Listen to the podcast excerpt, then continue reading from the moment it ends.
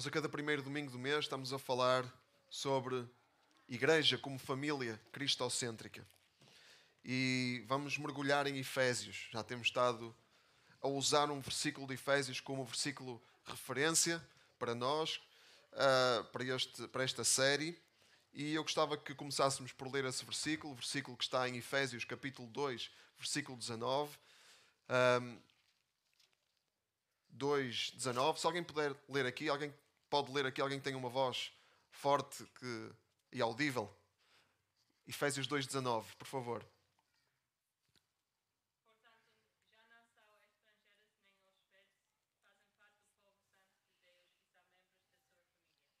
Obrigado. A nossa tese, a nossa mensagem aqui, um, que é aquilo que nós entendemos, um, que a Bíblia nos ensina, é isso: que nós somos família de Deus.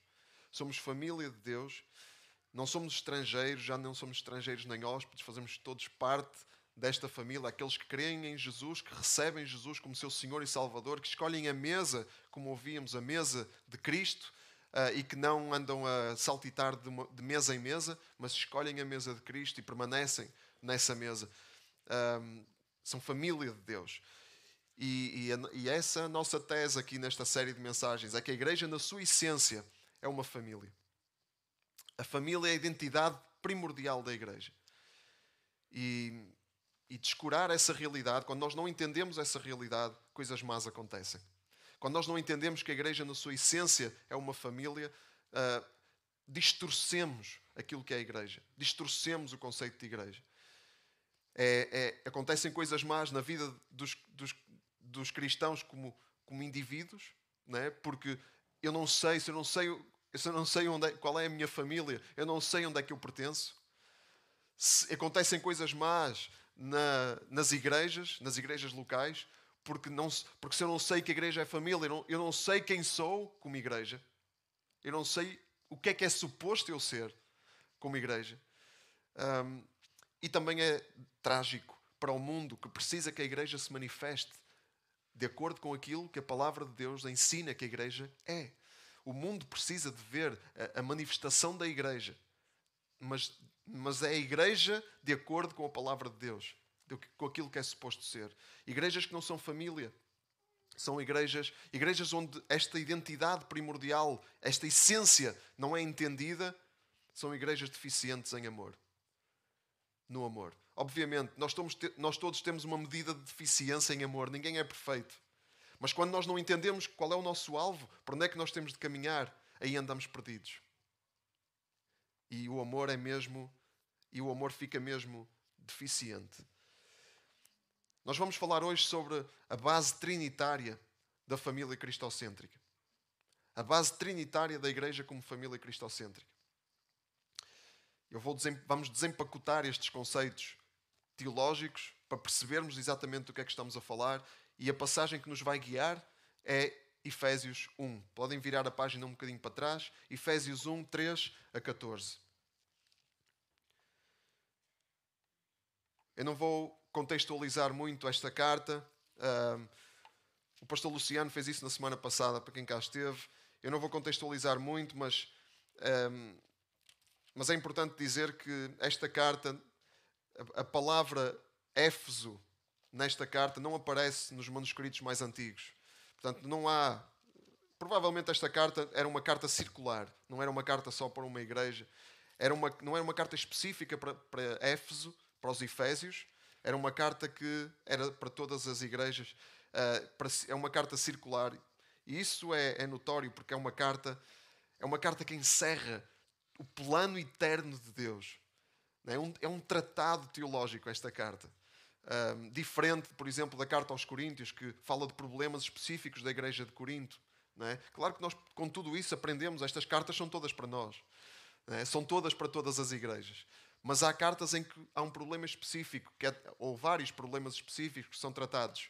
Efésios, a carta aos Efésios, fala-nos do plano eterno de Deus. E é muito abrangente. Efésios 1, 3, 14. É por isso. Ah, desculpem.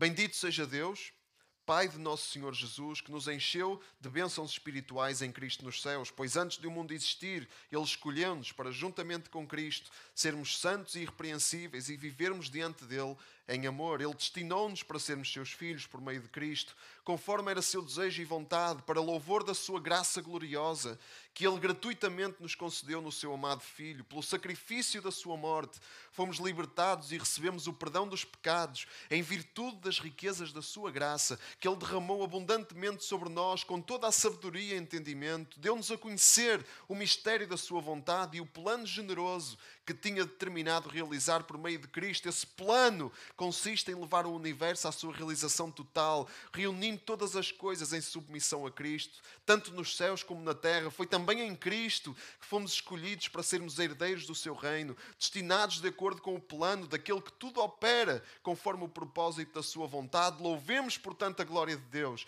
Nós que previamente já pusemos a nossa esperança em Cristo, foi em união com Cristo que também receberam a palavra da verdade. A boa nova da salvação foi também em união com Cristo, que creram e foram selados com o Espírito Santo da promessa. O Espírito Santo é a garantia da herança que nos está prometida e que consiste na completa libertação dos que pertencem a Deus para louvor da sua glória. Sabem porque é que eu li esta passagem assim? Porque esta passagem, no original, em grego, é uma frase só. Toda esta passagem é uma frase só. Paulo escreveu esta passagem sem pontos finais. De um só fôlego, de uma só sentada, Paulo escreveu esta passagem. Paulo vomitou esta passagem de, que, que, nos, que nos resume o plano eterno de Deus e aquilo que esse plano eterno significa para nós. Segundo Eugene Peterson, uh, esta passagem, ele diz, Eugene Peterson diz que esta passagem, ele chama esta passagem uma maravilhosa e abundante catarata de poesia. E é isso que isto é. Esta passagem é uma maravilhosa e abundante catarata de poesia. Neste, nesta passagem, Paulo começa por nos dizer, começa por bem dizer Deus, Pai de nosso Senhor Jesus, que nos encheu de bênçãos espirituais. No grego, esta palavra encheu é passé, que significa totalidade, significa todas. Todas as bênçãos espirituais. Deus deu-nos todas as bênçãos espirituais em Cristo nos céus. Como Paulo diz noutra parte, em 1, 1 Coríntios 3, 23, tudo é nosso. Tudo é nosso. E nós de Cristo e Cristo de Deus.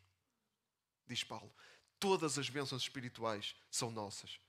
E nós, igreja, fomos escolhidos antes da fundação do mundo, diz aqui, antes da fundação do mundo, o Pai escolheu-nos em Cristo para sermos santos e irrepreensíveis e vivermos diante dele em amor, desfrutando de tudo o que ele é, de todas as bênçãos espirituais que são nossas.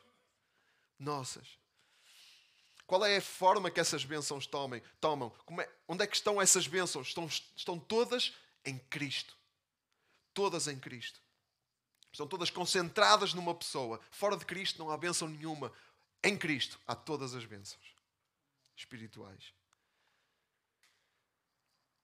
O Pai escolhe-nos. O Pai derrama as bênçãos sobre nós. O Pai escolhe-nos para vivermos, eh, para sermos santos e irrepreensíveis e vivermos diante dele em amor, mas é em Cristo que o Pai faz isso. É, convém notar a natureza destas bênçãos. São bênçãos espirituais. Não são bênçãos materiais, que Paulo fala aqui. As bênçãos materiais nós não as temos todas. Alguém já reparou nisso? Ou alguém aqui tem todas as bênçãos materiais? Não, ninguém tem. Não é? Porque não é suposto. Porque não é suposto ter. É normal nós não termos todas as bênçãos materiais. E a não ser que. E, e, é, e é realidade, a não ser que a gente embarque em histórias da carochinha ou contos do vigário, que nos dizem que nós já temos também todas as bênçãos materiais, só ainda não tomamos posse delas. Essa treta, né? que não tem base nenhuma na Bíblia. Nós não temos todas as bênçãos materiais e, e Jesus prometeu dar-nos o, o pão de cada dia. Ele disse para nós pedirmos o pão de cada dia. E, e disse também: ah, basta a cada dia o seu mal. E Paulo disse: Eu sei viver em abundância, sei viver em escassez. Posso todas as coisas naquele que me fortalece. Quais são todas as coisas? Sei viver em abundância, sei viver em escassez e é normal. A chuva e o sol, o sol brilha e a chuva cai sobre justos e injustos. Há dificuldades materiais. Mas as bênçãos espirituais, essas aí são todas nossas em Cristo. Todas. Todas nossas.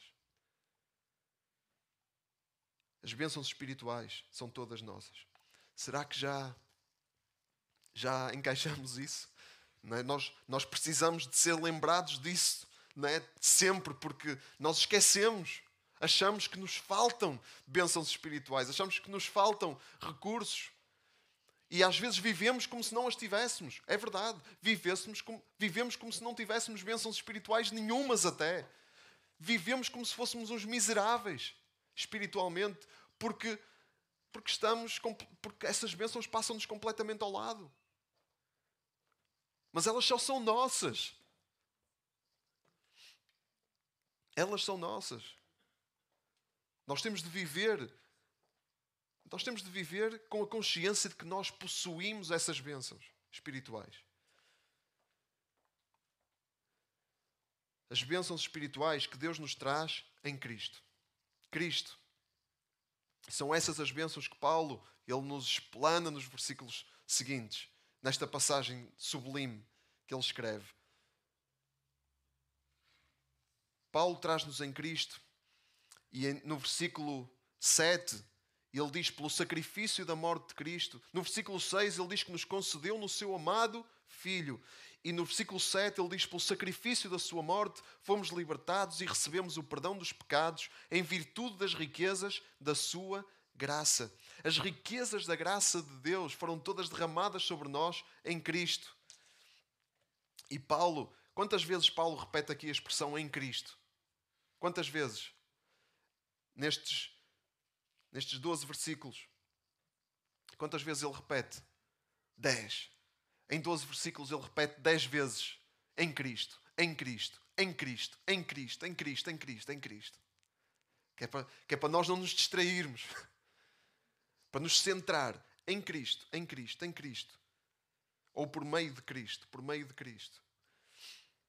Então não há que enganar. O Pai, Ele derrama sobre nós todas as bênçãos o Pai escolheu-nos desde antes da fundação do mundo para nós vivermos, sermos santos e irrepreensíveis e vivermos diante dele em amor, porque é para isso que o Pai nos chama, para vivermos em santidade e em amor.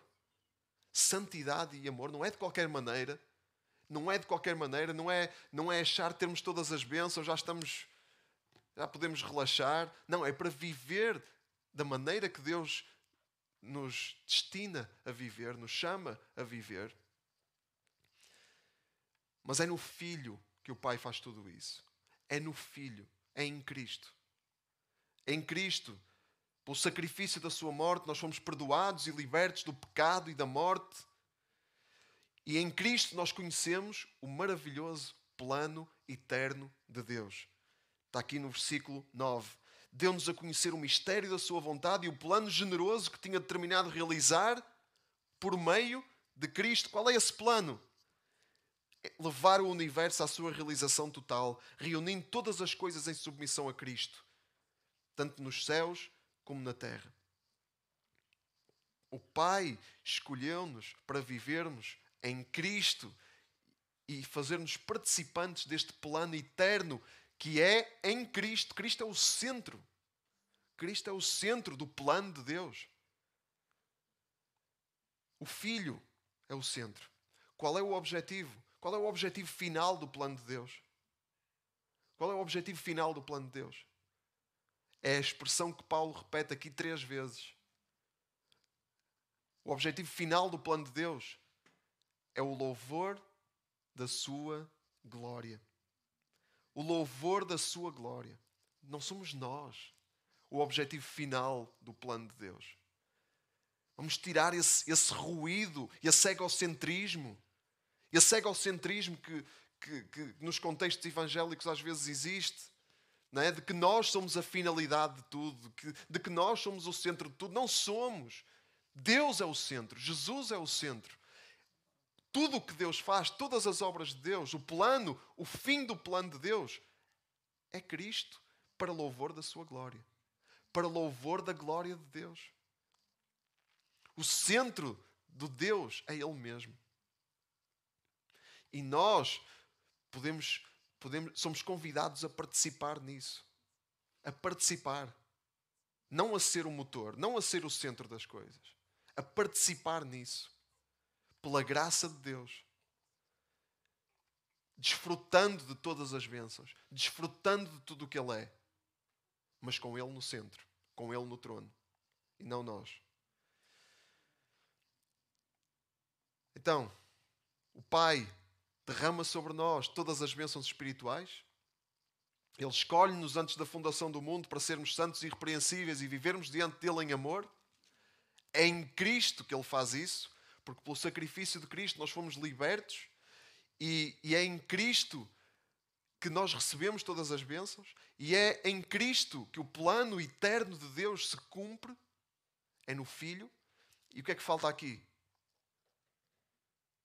O que é que falta? Falta o selo de garantia de que a libertação é real e completa, de que Deus está connosco até ao fim dos tempos, de que Deus ele está presente. Qual é o selo de garantia? O Espírito Santo de Deus. No versículo no versículo 13 em união com Cristo, receberam a palavra da verdade, a boa nova da salvação. Foi também em união com Cristo que creram e foram selados com o Espírito Santo da promessa. O Espírito Santo é a garantia da herança que nos está prometida e que consiste na completa libertação dos que pertencem a Deus, para louvor da sua glória. O Espírito Santo é a garantia da herança que nos está prometida. Deus enviou o seu Espírito. Deus enviou o seu Espírito para nos guiar, para nos, para nos selar para nos dizer pertencemos a Ele, para nos corrigir, para nos instruir na verdade. O Espírito Santo de Deus, para estar conosco sempre. Jesus subiu aos céus, mas, mas enviou o Espírito Santo para o Espírito Santo estar conosco sempre, todos os dias da nossa vida e nos dar poder para nós testemunharmos de quem Deus é. Nós somos testemunhas da glória de Deus, somos testemunhas do plano de Deus pelo Espírito Santo que nos guia. A palavra Jesus chama o Espírito Santo, em, em, em, as traduções diferem. Algumas dizem defensor, outras consolador, outras ajudador. A palavra grega aqui é parakletos. Parakletos significa todas essas palavras numa só. O grego, é, em, em certas palavras, é muito mais rico do que as traduções podem transmitir. Né? defensor, ajudador, consolador, advogado, intercessor. O Espírito Santo é tudo isso. Então nós temos já aqui a nossa base trinitária. Trinitária vem de trindade.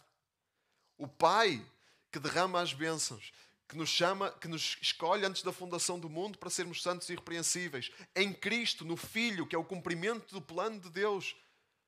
O centro e o Espírito Santo que nos vem garantir a, a, liber, a, completa libertação e que vem ser o nosso selo da herança de que nós pertencemos a Deus e de que temos tudo aquilo que Deus diz que nós temos e que somos tudo aquilo que Deus diz que nós somos. Temos aqui a base trinitária. E esta, este é um modelo de família que nós precisamos. Este é um modelo de família para onde nós temos sempre de olhar. Como família, igreja local e como famílias este é o modelo de família. A tragédia é nós acharmos que, o, que a Trindade é só assim um, um conceito teológico que nós não entendemos muito bem, uma curiosidade. É uma curiosidade.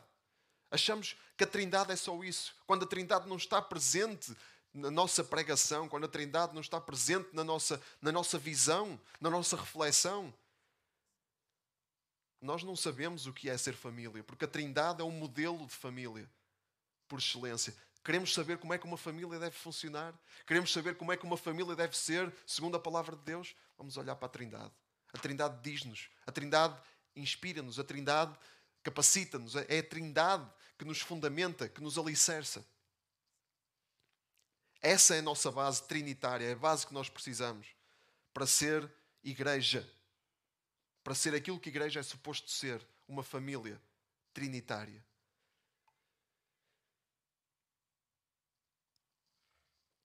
A Trindade é uma família perfeita.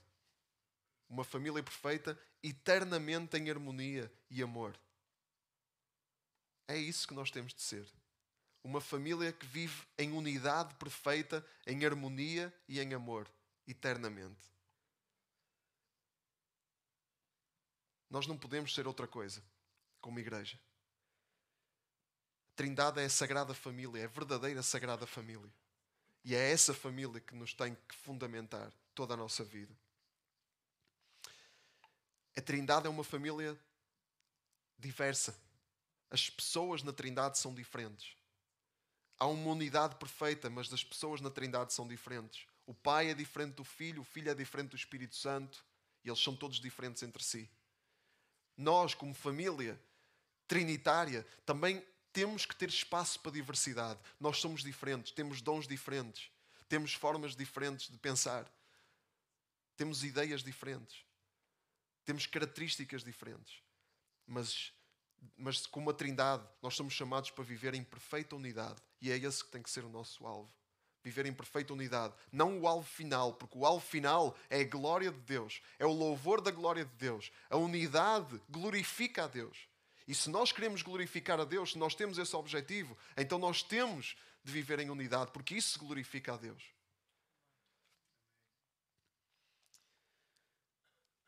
E uma família trinitária é uma família cristocêntrica, porque o centro da Trindade é Cristo. Cristo, o Pai, o Pai fez tudo, todas as obras que o Pai fez foi em Cristo. O Espírito Santo veio para nos revelar Cristo. A palavra de Deus revela-nos Cristo. E nós, se queremos ser uma família trinitária, temos que ser uma família cristocêntrica. Temos que ser uma família cristocêntrica. E o que é Cristo estar no centro? Esta é a pergunta de um milhão de euros. O que é Cristo estar no centro? Porquê é que é a pergunta de um milhão de euros? Porque é fácil dizer que Cristo é o centro. Qualquer pessoa pode dizer que Cristo é o centro. Qualquer igreja pode ter um slogan de que Cristo é o centro. Mas o que é que isso significa na prática? Essa é que é a pergunta. Isso, a prática é que distingue uh, as palavras vazias das palavras com substância. E o que é que significa Cristo estar no centro? O que é que significa isso? Significa que o significa se nós queremos perceber o Cristo, o que significa Cristo estar no centro, temos que olhar para o Evangelho de Cristo. Porque o Evangelho de Cristo mostra-nos o que é Cristo. Há dois lados no Evangelho que têm de estar sempre presentes. Um lado é o pecado. O pecado, a justiça e o juízo. Que o Espírito Santo vem mostrar, vem revelar ao mundo. O pecado, a justiça e o juízo. Deus nós estamos todos condenados, porque todos nós pecamos. E todos nós precisamos desesperadamente de um Salvador, porque nós estamos condenados. A palavra de Deus diz que quem não crê já está condenado, porquanto não crê no nome do unigênito Filho de Deus. Já está condenado. Estamos em condição de condenação. E quando isso não está presente, Cristo não está no centro. Quando essa ideia não está presente, Cristo não está no centro. Quando é tudo lindo e nós somos todos boas pessoas, Cristo não está no centro. Porque não é verdade. A verdade é que todos nós estamos em estado de condenação sem Cristo. E só Cristo nos salva. E esse é o outro lado. O outro lado é que Cristo vem nos restaurar, vem nos oferecer perdão, vem nos oferecer, vem nos, vem nos encher da sua graça, se nós abrirmos os nossos braços e o nosso coração para receber a oferta do sacrifício de Cristo é esse amor gratuito que Ele oferece, que Ele vem oferecer a cada um de nós. E esse lado tem que estar presente também. Se Cristo está no centro, o lado do perdão, o lado da salvação, o lado da restauração tem que estar presente, assim como o lado do pecado, o lado da condenação, o lado do inferno. As duas coisas têm que estar presentes. se, se nós formos só, é tudo bonito, somos todos boas pessoas, já estamos, já, já só precisamos que Deus nos dê assim uns retoquezinhos. Né? Isso não é ter Cristo no centro, porque nós precisamos de muito mais do que isso. Nós precisamos de uma transformação completa.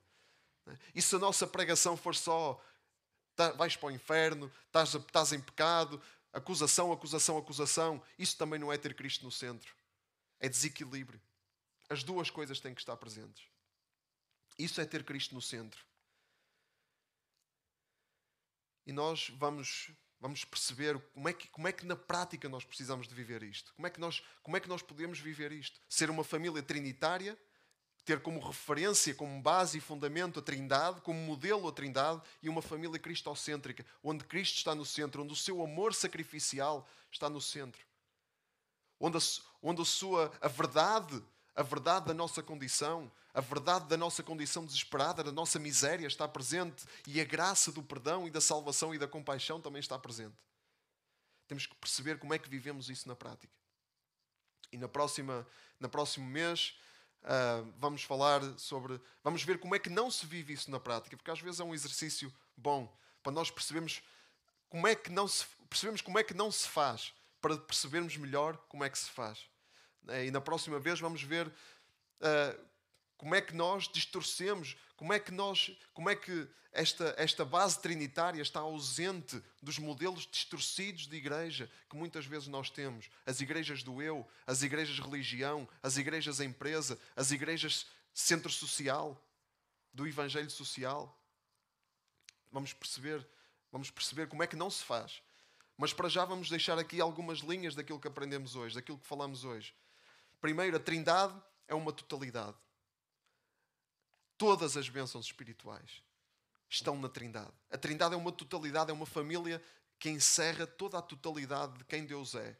É uma família que, que, que, a quem não falta nada. E nós, sendo uma família trinitária, nós também temos essa consciência que não nos falta nada.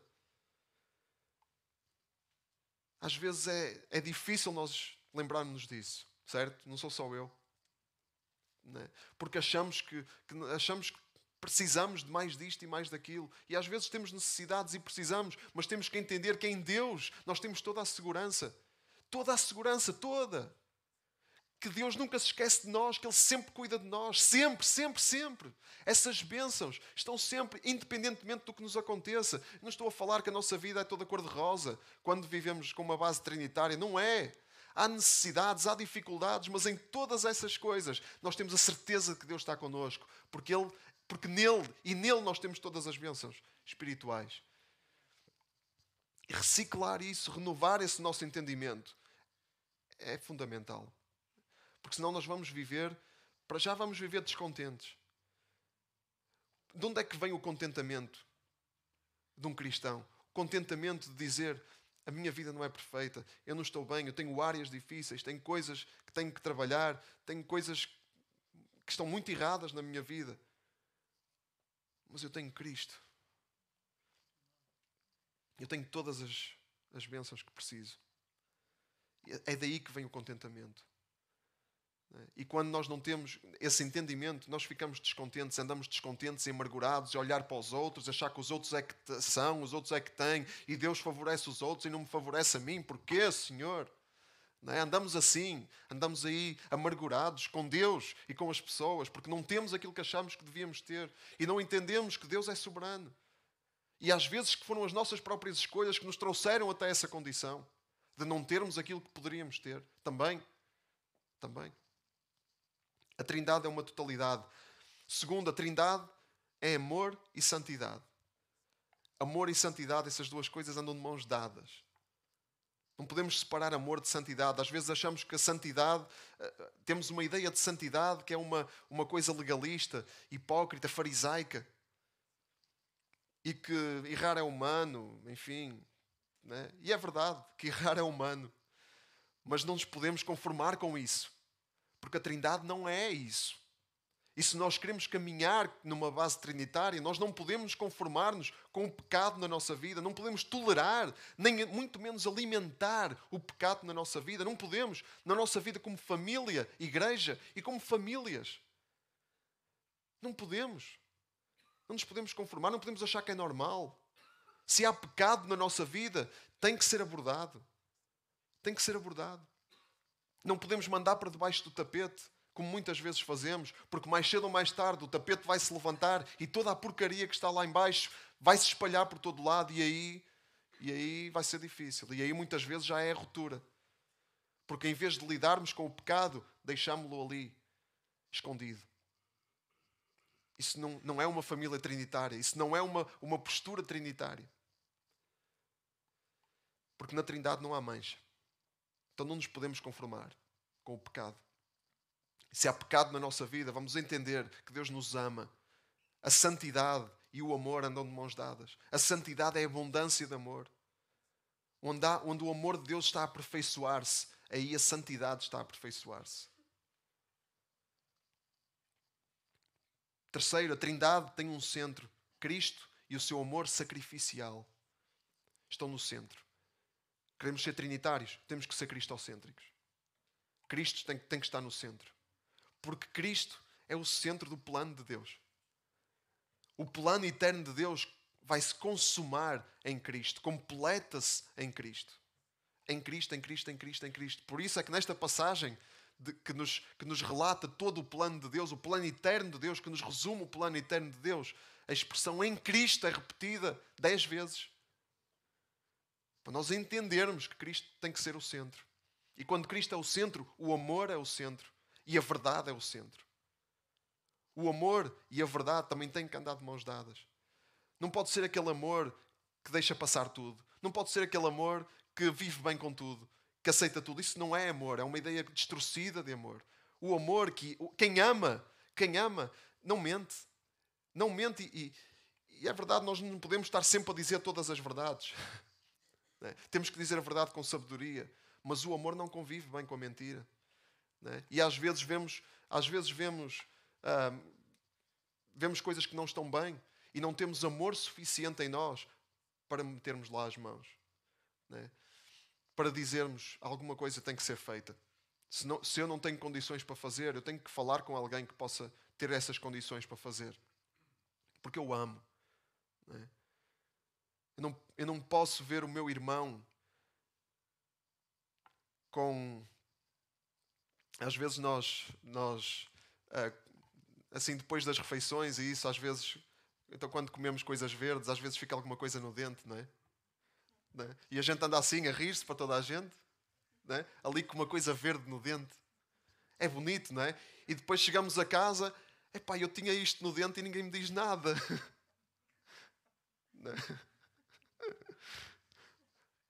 É? é horrível. É? E ficamos a pensar, poxa, ninguém me disse nada, deixaram-me andar assim. E é isso que nós fazemos muitas vezes com o pecado na vida dos nossos irmãos, das pessoas à nossa volta. É? andam aí, a gente vê e não, dizemos nada porque não nos queremos incomodar. Não dizemos nada, às vezes não, somos, não nos compete a nós dizer, mas há, há pessoas a quem compete dizer. E se temos dúvidas de como fazer, podemos pedir ajuda para isso. Se alguém pecar contra nós, diz Jesus, vai arguí-lo entre ti e ele só. E se essa pessoa não te ouvir, leva contigo mais duas ou três testemunhas. E se mesmo assim não te ouvir, leva-o à igreja. É assim o amor é assim. O amor não é, olha, faz tudo o que tu quiseres, eu estou aqui para te apoiar. Isso não é amor. Isso não é amor. O amor é, olha, eu estou aqui para te apoiar, mas estou aqui também para te falar da verdade que é a palavra de Deus, que é Cristo. A Trindade tem um centro, que é Cristo. E se nós queremos ser uma família trinitária, nós temos de ter Cristo no centro. E, Cristo estar no centro é a verdade e o amor estarem no centro. A Trindade, quarto, tem um plano. Esse plano é colocar todas as coisas em submissão a Cristo.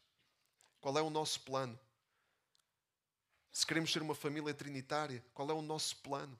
O nosso plano é colocar tudo em submissão a Cristo. É esse o nosso objetivo. É isso que nos move na nossa família, igreja, nas nossas famílias. É isso que nos move que tudo seja submetido a Cristo. Nós somos convidados por Deus para fazer parte do seu plano para o universo, que é submeter tudo a Cristo. E sabem onde é que começamos? Onde é que temos de começar? Em nossa casa. É em nossa casa que isso tem de começar. É em nós primeiro e é em nossa casa. Submeter tudo a Cristo. colocar tudo o que não está submisso a Cristo em submissão a Cristo.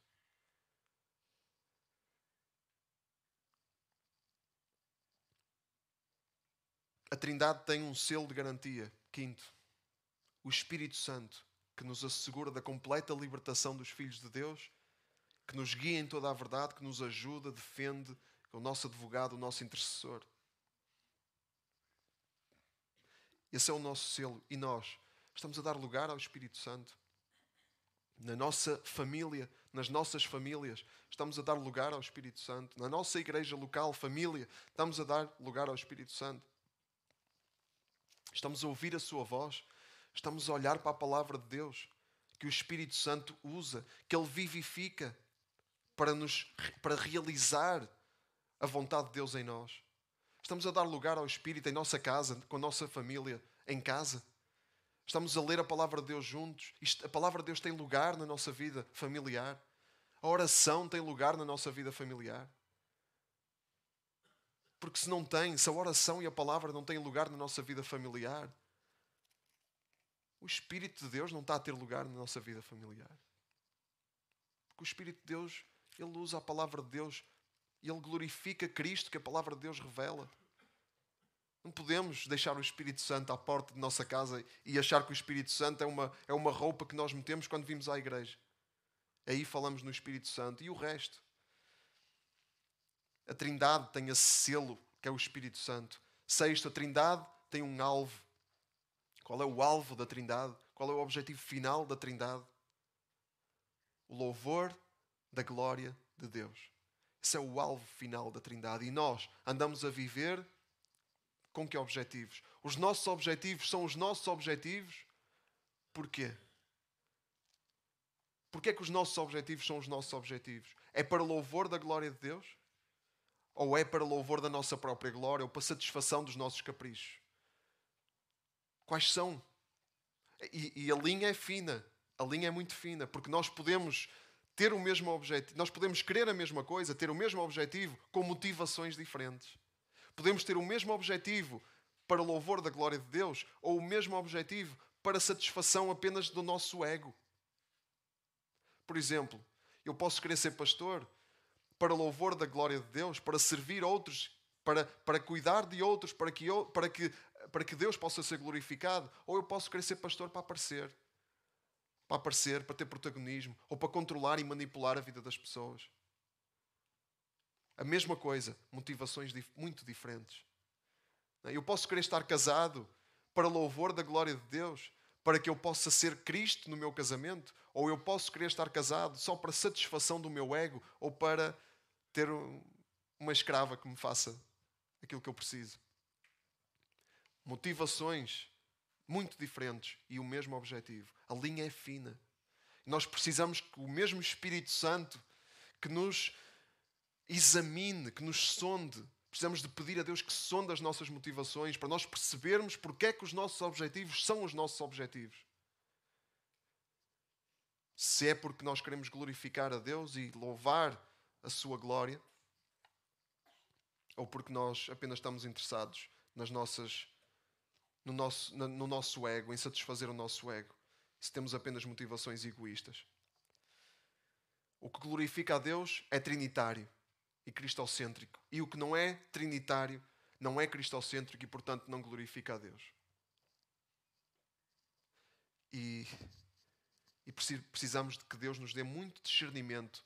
Precisamos de buscar a Deus de todo o coração para que, Ele para que tenhamos discernimento para entender o que é que nos está a mover, qual é a base da nossa vida, enquanto família, igreja e enquanto famílias. Qual é a base da nossa vida? Vamos ficar de pé.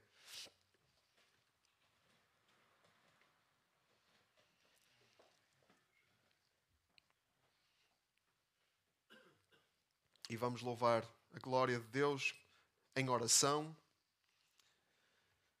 Em oração, porque sem oração nós não temos não temos hipótese. Nós precisamos da palavra que nos instrui, vivificada pelo Espírito Santo, e de buscar a Deus. Buscá-lo de todo o coração. Para que tenhamos a Sua vontade bem presente e possamos ser corrigidos a cada dia, a cada passo. Sim, Deus, nós te louvamos, Senhor, louvamos a tua glória. Queremos que a nossa vida seja para tua, para louvor da tua glória, Senhor. Pai, queremos participar, participar no plano eterno que tu tens em Cristo. Obrigado porque tu já nos abres a porta e já nos tornas possível essa nossa participação. E não há maior bênção, porque aí estão todas as bênçãos espirituais. Obrigado, Deus, porque não temos hipótese sem Ti, Senhor. E porque Tu nos disponibilizas todos os recursos necessários que estão concentrados na pessoa de Cristo, que o Espírito Santo nos revela. Pai, oramos para que nós, como igreja, nós, como família igreja, e nós, como famílias, possamos ter essa base bem sólida a cada dia na nossa vida a base trinitária. Deus mostra-nos a cada dia, mostra-nos a Trindade, Senhor. Mostra-nos a beleza e a santidade e o amor da Trindade, a perfeita unidade da Trindade, para nós podermos viver segundo esse modelo e capacita-nos, Senhor.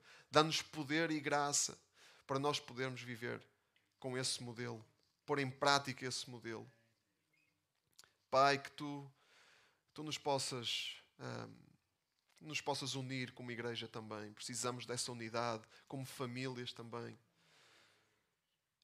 E cumprir o teu plano e o teu propósito. Participar no, no teu plano e no teu propósito para todo o universo. Obrigado, Senhor, em nome de Jesus. Amém.